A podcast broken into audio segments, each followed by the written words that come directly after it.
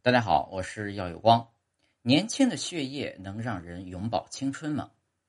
永葆青春啊，是人类最古老的追求之一。在中世纪的古老传说中，吸血鬼们会通过吸食人血来保持生命力。有研究者称，年轻人的血液的确可以减缓衰老。二零零五年，斯坦福大学的研究者曾将年长老鼠和年轻老鼠配对。连接他们的血液循环系统。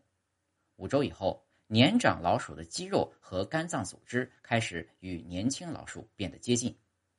研究者发现，年轻血液中的某种物质能够激活负责组织修复的干细胞，使衰老的细胞开始年轻化。二零二零年七月，《科学》杂志发表了来自加州大学旧金山分校的研究论文。该研究显示，那些久卧不动的年老小鼠。在接受经常运动的年轻小鼠的血浆注射之后，能获得大脑恢复再生的神奇效果。